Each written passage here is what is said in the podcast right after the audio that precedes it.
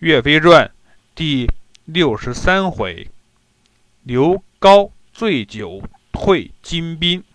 话说岳飞剿灭了太湖的山贼，收服了杨虎后，带领岳家军一路向泗水关赶去，队伍浩浩荡荡。刘高率领五千人马，先作作为先锋，走在前面。王贵、汤怀带领五千人马作为第二队，跟随其后。岳元帅带领大军最后出发。刘高虽然鲁莽，可是爱护士兵，称得上是爱兵如子，就是像爱护自己的孩子一样爱护他们。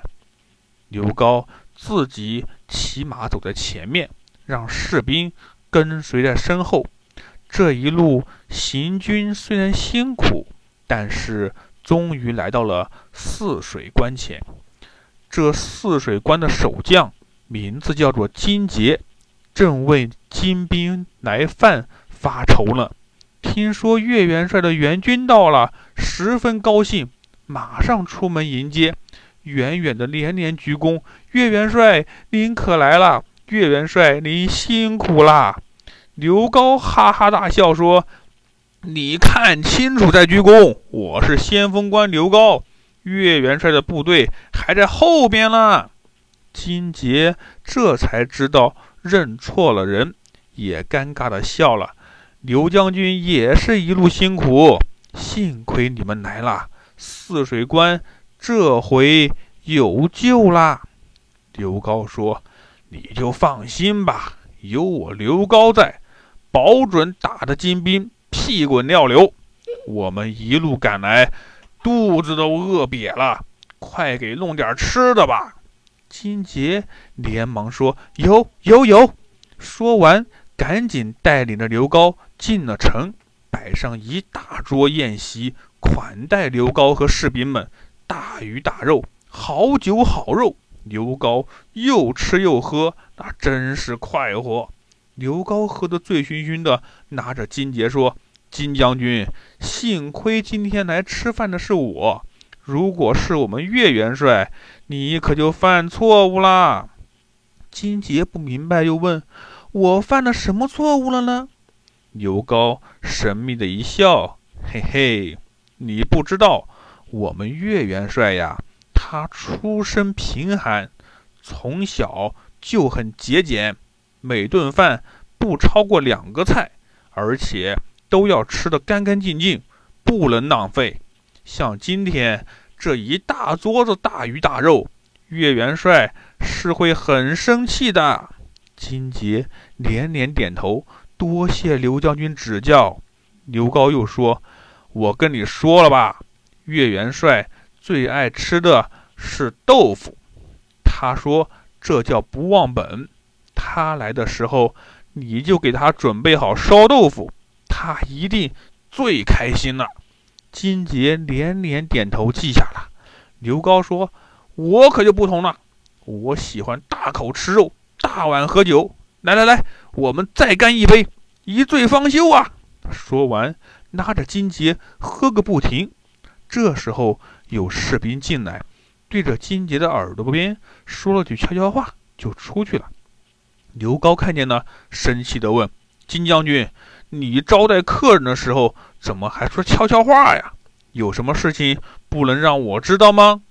金杰说：“刘将军别见怪，是这样的，刚才士兵来禀告，金兵来攻打泗水关呢。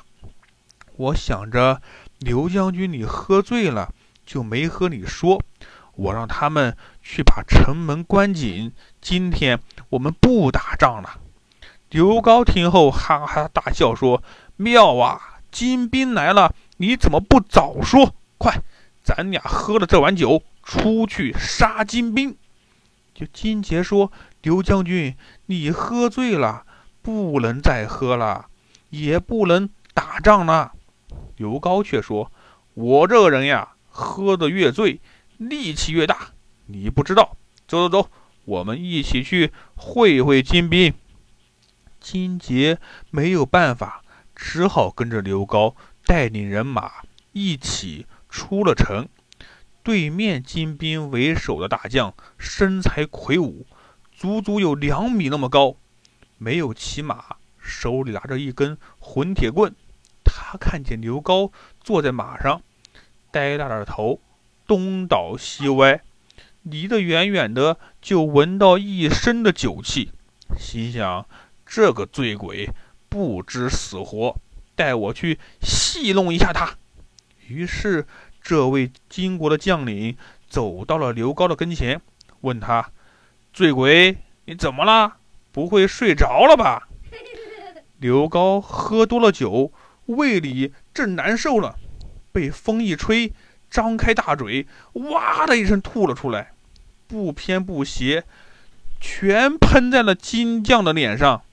金国大将恶心的不行，赶紧拿手抹脸。刘高把酒吐了出来，脑子也稍微清醒了一点儿。睁眼一看，诶，我对面怎么站着个金国人啊？他拿起铁剪，唰的一剪打了过去。金国大将没有防备，一下子被刘高给打死了。金杰看刘高取胜了，招呼士兵们一起往前冲，杀得金兵大败，抢了。不少的马匹粮草，回到城里，金杰不断的向人夸奖：“这位刘将军真是神人啊！”刚巧金杰的妻子有个妹妹，和刘高年纪相同，听说了刘高的事情后，很钦佩刘高的勇敢，愿意和刘高结为夫妻。等岳元帅到了之后，大家挑选了一个好日子。热热闹闹的为他们举办了婚礼，整个泗水关都沉浸在喜悦之中。可是没过几天，这个喜悦的氛围就被金兵打破了。金兵又来攻打泗水关了。岳飞他们这次该如何应对呢？小朋友们，咱们下回再说。